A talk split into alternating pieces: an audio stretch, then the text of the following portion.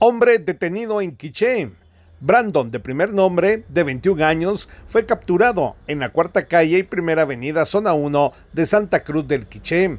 Sindicado de violencia contra la mujer en su manifestación física en el ámbito privado. Fue puesto a disposición de los tribunales correspondientes. Desde Emisoras Unidas Quiché en el 90.3 reportó Carlos Recinos, primera en noticias, primera en deportes.